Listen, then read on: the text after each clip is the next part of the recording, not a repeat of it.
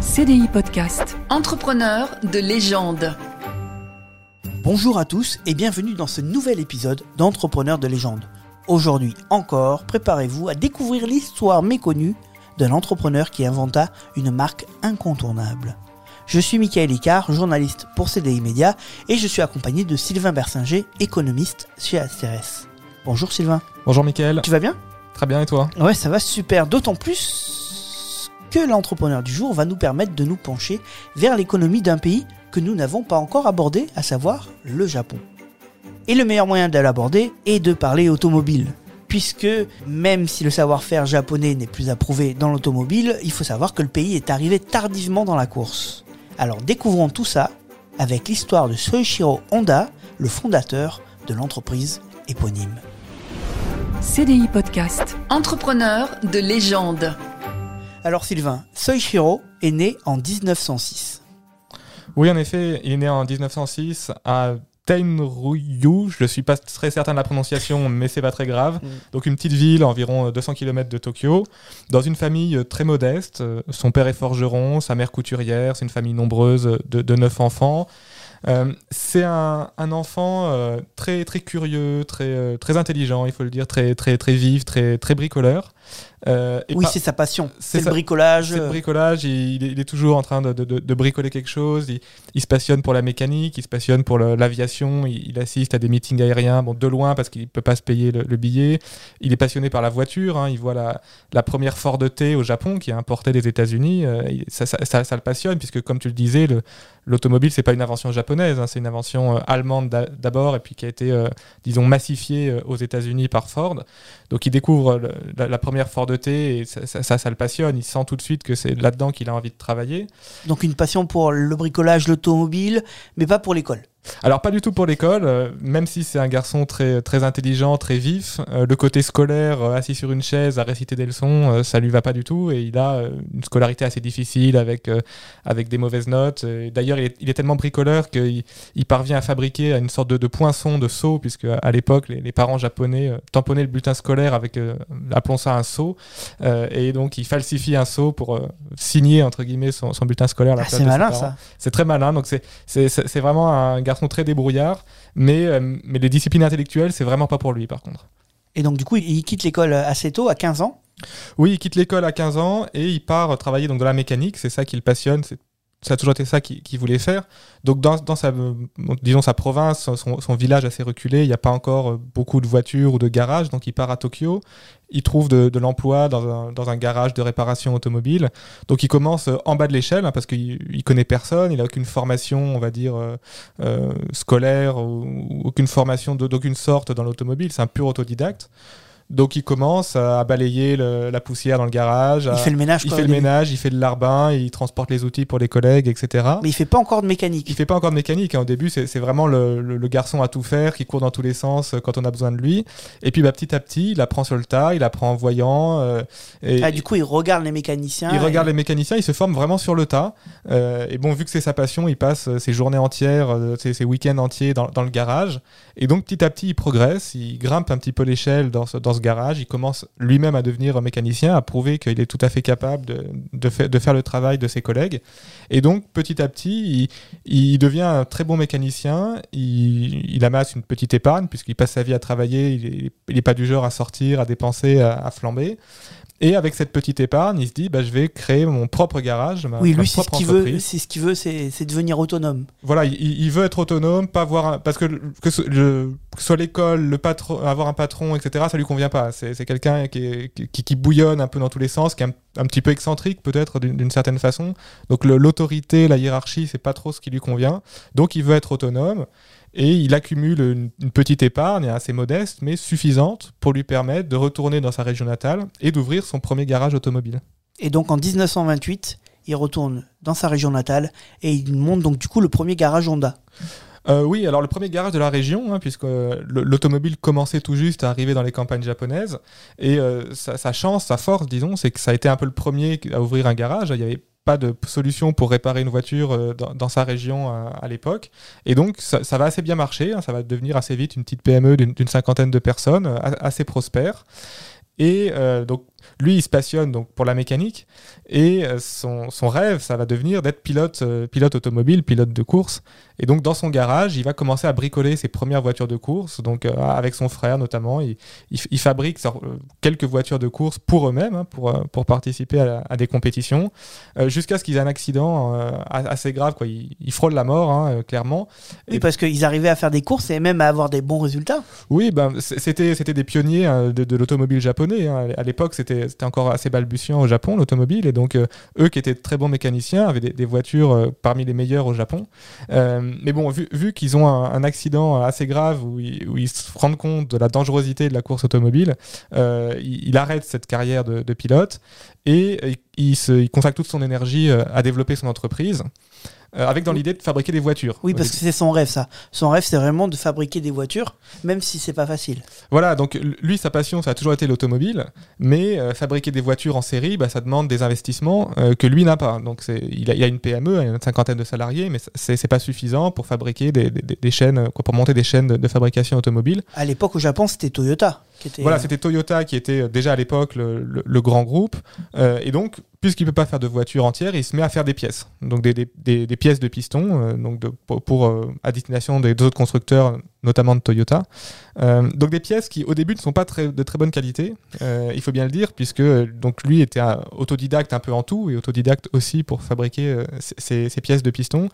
Et donc il va retourner à l'école pendant euh, quelques mois. euh, Pour apprendre à fabriquer des pièces, pour en fait, c'est apprendre voilà, la métallurgie, euh, des, des meilleures techniques pour que ces pièces soient, soient, soient de meilleure qualité. Donc Et- il n'hésite pas à retourner encore une fois au, en bas de l'échelle pour apprendre. Voilà, il retourne, à, il retourne à- dans une. Alors qu'il aime pas l'école, c'est bizarre. Il, il aime pas l'école, mais alors il va aller à l'école à sa manière. Ah. Euh, C'est-à-dire qu'il ne, f- il ne va qu'aux cours qui l'intéressent. Euh, et euh, dès qu'il a les connaissances qui lui, con- qui lui conviennent, il s'en va. Bon, il, il se fait un, un peu virer aussi parce que vu qu'il va pas trop aux cours, ça, ça se passe pas très bien. Mais il, il va vraiment juste piocher les connaissances qu'il lui faut. Lui, le diplôme, Ah oui, il s'en fiche. il s'en fiche totalement. Bon, il a pas un diplôme de métallurgie du coup, mais Non, il il- sait faire ses pièces. Exactement. Euh, lui, les titres et les diplômes, ça l'a jamais intéressé. Tout ce qu'il veut, c'est avoir la compétence. Il a acquis la connaissance qu'il voulait. euh, ça, ça lui convient. Il, s'en va, il retourne dans son usine. Et là, il fait effectivement des, me- des meilleures pièces pour les pistons. Et il devient euh, notamment le premier fournisseur de Toyota euh, pour ce type de pièces-là. Mais très rapidement, il arrive la guerre. Voilà, donc là on est à la fin des années 30 hein, et évidemment euh, la, la Seconde Guerre mondiale. Donc euh, là, ce- sa, petit- sa petite usine se, se développe dans, dans la- l'industrie de l'armement. hein. La- L'armée lui passe euh, di- différentes commandes. Diversification, quoi. Voilà, en gros, il répond aux, aux- aux commandes de l'armée. De toute façon, il n'a il a pas trop le choix. Et avec la guerre aussi, son usine va être bombardée euh, par les, les avions américains. Donc, ce qui fait qu'à la fin de la guerre, non seulement il n'a plus de commandes parce que l'économie du Japon s'est s'est littéralement effondrée, et en plus son usine est à moitié détruite. Donc, il est un petit peu, il faut le dire, euh, au fond du trou. Mais après la guerre, il connaît un rebond inattendu. Oui, alors c'est totalement inattendu puisque lui voulait toujours faire des voitures et euh, il va se mettre à faire des motos. Euh, tout simplement parce que donc euh, on est on, on est au Japon en 45, euh, le, le pays est à moitié détruit, les, les routes sont à moitié détruites, il y a très peu d'essence pour faire rouler les voitures, etc. Donc les gens se déplacent beaucoup en train, dans des trains bondés, lents, avec beaucoup de, de voies ferrées plus ou moins plus ou moins détruites. Euh, donc lui il se dit bah, j'en ai marre des trains bondés, je vais faire du vélo. Euh, et après il se dit bah, le vélo c'est fatigant, il faut pédaler, etc. Et vu qu'il est bricoleur, il va bricoler un moteur euh, récupéré je ne sais où euh, sur son vélo. Et, euh, et donc il fabrique en fait ce genre de petits Solex ou de petites, de petites mobilettes. Un petit cyclomoteur, là. Voilà, une, une petite moto. Euh, et euh, du coup, les gens voient cette moto et se disent, bah tiens, moi aussi j'en voudrais une, etc. Parce que tout le monde a un peu le même problème que lui de, de transport. Et donc, en fait, de manière euh, assez, assez spontanée, euh, sans, sans vraiment l'avoir voulu, il se met à fabriquer des motos qui, euh, au début, sont juste des vélos sur lesquels il prend des petits moteurs de l'armée, puisqu'il y y a tout un surplus militaire euh, de petits moteurs pour faire marcher les, les- télécommunications, enfin l'électricité qui ne sert plus à rien. Donc, il rachète le, surplus militaire, il rachète des vieux vélos et il fabrique des, disons, des espèces de mobilettes à bas prix, donc, qui conviennent aux Japonais de l'époque, puisque à cette époque-là, les Japonais ont très peu d'argent. Donc, ces petites mobilettes co- conviennent très bien, en fait, au marché japonais. C'est du bricolage, quoi, mais euh, ça répond à une demande. Exactement, exactement. Il perçoit le, le- il perçoit le besoin de, de la clientèle à ce moment-là. Mais bon, évidemment, il peut pas passer euh, tout son temps euh, et, et conquérir uniquement le marché en fabriquant, des, en bricolant en fait hein, des, des moteurs sur des vélos. Et donc, euh, dès la fin des années 40, il va se mettre à fabriquer des vrais, des vraies motos con- construits, conçues comme des motos et plus, et plus seulement comme des, des vélos bricolés. Et c'est une rencontre avec euh, un de ses futurs acolytes qui va lui permettre de passer l'étape suivante. Oui, donc euh, il rencontre un homme d'affaires, euh, Takeo Fujisawa, euh, qui lui est, disons que c'est un commercial. Honda, c'est un peu un professeur tournesol, c'est un peu le, le, le- le bricoleur, le génie dans son atelier qui arrive dans les réunions d'affaires en, en salopette et les mains pleines de cambouis. Donc il n'est pas très à l'aise pour tout ce qui est commercial, financier. Et donc Fu- Fujisawa, lui, c'est c'est- plutôt euh, donc c'est un commercial, il est très à l'aise dans les relations sociales, dans les négociations, etc. Et donc en fait les deux vont, vont s'allier, vont, vont créer euh, donc euh, le- leur première société, hein, Honda Motor Company en 48. Fujisawa, il a vu le, il est impressionné par les mobilettes et il a vu que ça pouvait marcher. Oui, voilà, il, il voit bien que c'est ce qui au début n'était que des vélos bricolés, bah, ça fonctionne, les gens, les gens en redemandent, et donc il, il s'al- il s'allie, il s'associe avec avec Honda pour fonder une, une- donc une entreprise qui au début ne fabrique que des Euh, Honda Motor Company, euh, fondée en 48, euh, qui euh, lance son premier modèle de, disons de vraie moto euh, en 49, hein, la, Type D, donc D pour Dream, le rêve. Et ça marche extrêmement bien, puisque ça, correspond tout à fait aux, aux- besoins euh, du public japonais à ce moment-là. Et donc, Honda prend vraiment son essor dans les motos, en fait. Pour Soichiro, la qualité est au cœur de ses préoccupations. Oui, alors d'ailleurs, il se fait surnommer euh, Monsieur Tonnerre par ses salariés, parce que dès qu'il y a le moindre pépin sur la qualité, euh, il hurle, euh, et, donc il est assez, assez craint de, de ses salariés. Donc bien sûr, il y a une exigence très forte sur la qualité, sur l'innovation. hein. c'est c'est un entrepreneur et une entreprise, Honda, qui a, qui a toujours beaucoup misé sur l'innovation. Et aussi sur la, motivation des salariés, c'est-à-dire qu'il n'est pas uniquement dans le, répressif, euh, dans, euh, dans la brimade, euh, il sait aussi prendre les bonnes idées des salariés, il sait les encourager à avoir des idées. C'est-à-dire que si un, salarié a une bonne idée, bah, il lui reverse en prime le, gain monétaire de, cette, innovation. Si une innovation euh, détruit l'emploi de quelqu'un d'autre dans l'usine, il garantit à cette autre personne d'avoir un autre emploi euh, dans l'en- dans l'entreprise. Ce qui, ce qui fait en sorte que les gens n'ont pas peur d'innover du coup. Voilà, euh, quand- on se dit pas, bah, je vais innover, ah oui, mais du coup, ça va faire, ça risque de faire perdre son emploi à mon collègue si la, la chaîne de montage devient plus productive. Donc, en fait, il, il- il conçoit tout un, tout un environnement de travail euh, qui euh, incite énormément les, les salariés à innover. Donc, euh, ils sont récompensés, ils sont incités, ils, ils ont des promotions uniquement au mérite. hein. Chez Honda, il ne s'agit pas d'être le fils ou le copain de un tel ou un tel. hein. Il n'y a que le mérite qui compte. Il sait accepter euh, qu'il peut avoir tort. Des fois, il n'hésite pas à ses salariés à le challenger et, euh, et des fois à reconnaître, bah oui, euh, là, je pensais ça, mais c'est toi qui as raison, etc. Et, à récompenser le salarié qui a su lui tenir tête s'il avait de bonnes raisons de le faire. Et en parallèle, il, retrouve un de ses premiers amours, à savoir les courses, et il va lancer Honda euh, dans les courses de moto. Voilà, donc la, course automobile et, euh, en moto, ça a toujours été sa passion. Et donc il va allier, euh, disons, sa passion à un impératif commercial, puisque la course, c'est un très bon moyen de se faire connaître. hein. Honda, au début, même au Japon, personne ne le connaissait, et, encore moins à l'international. Et donc en, en 59, il a une première victoire en moto sur, sur un- une course internationale, et ça lui donne de la visibilité, et, et c'est vraiment un, un segment sur lequel il va, il- il va beaucoup jouer.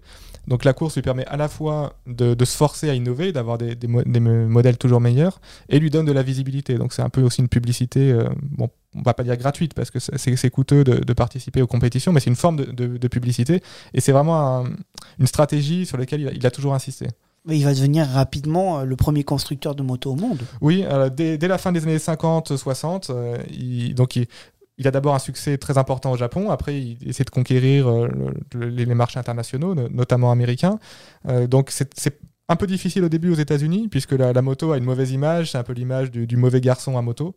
Et donc la, la publicité de l'entreprise se base en disant euh, les gens les plus sympas que vous rencontrerez roulant Honda, etc. Ah oui, parce que c'était les blousons noirs. Voilà, c'était ouais. Marlon Brando, euh, Ah oui, d'accord. sauvage, ce genre de choses qui, qui semait la terreur. Dans les- Donc il a popularisé la moto aux États-Unis.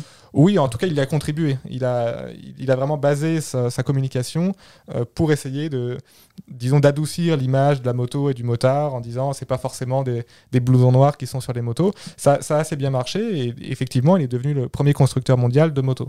Mais il n'est pas satisfait parce que son vrai rêve est ailleurs. Voilà, lui, son rêve, ça a toujours été la voiture. Et donc, une fois que le marché de la moto, euh, son entreprise a, suffisamment grandi, euh, qu'il a les, moyens d'attaquer le marché automobile, donc il se, lance au début des années, des années 70 et euh, ça va très bien marcher. Il faut dire qu'il a un peu de chance puisqu'il arrive donc avec son premier modèle connu à l'international, la, la- Honda Civic, qui a le mérite de consommer peu d'essence et d'être peu polluante. Et il arrive juste au moment où, notamment euh, aux États-Unis, il y a des normes anti-pollution euh, plus draconiennes qui sont prises en place. Et il arrive juste au moment du choc pétrolier de 73. Donc, quand il amène sa voiture, sa petite voiture euh, frugale, disons économe en essence, sur le marché, à peu près au même moment, il y a le choc pétrolier, le prix de l'essence qui, est- multiplié par 4. Et donc, évidemment, face au, au mastodonte américain, leur espèce de gros 4x4 euh, ultra gourmand, eh ben, euh, c'est, il, a, un avantage concurrentiel énorme. Et donc, c'est, c'est un succès aussi. Alors, à la fois parce que son modèle est bon, et à la fois aussi parce qu'il faut bien le dire, il a eu un peu de chance. Et en parallèle, tu en parlais euh, tout à l'heure euh, quand tu parlais euh, de son comportement avec ses salariés. Il peut ne pas être d'accord avec un de ses salariés et pourtant écouter à la fin ce que lui disait. Oui, c'est notamment sur la, Honda, quoi, qui deviendra la Honda Civic. Donc il avait un, conflit avec un salarié qui s'appelait euh, je suis pas sûr de la prononciation à nouveau, hein, mais Tadoshi Kun. Euh, et, euh, et donc, ils avaient un, un gros débat sur le, mode de refroidissement euh, des moteurs, puisque lui était plutôt partisan du refroidissement à air et, et Kuhn du refroidissement à eau. Euh, et donc, pendant plusieurs, plusieurs mois, il y, a, eu un, disons, un, débat, un débat en interne. Et au bout d'un moment, Honda a bien dû se rendre à l'évidence que la, technologie proposée par son salarié était la meilleure.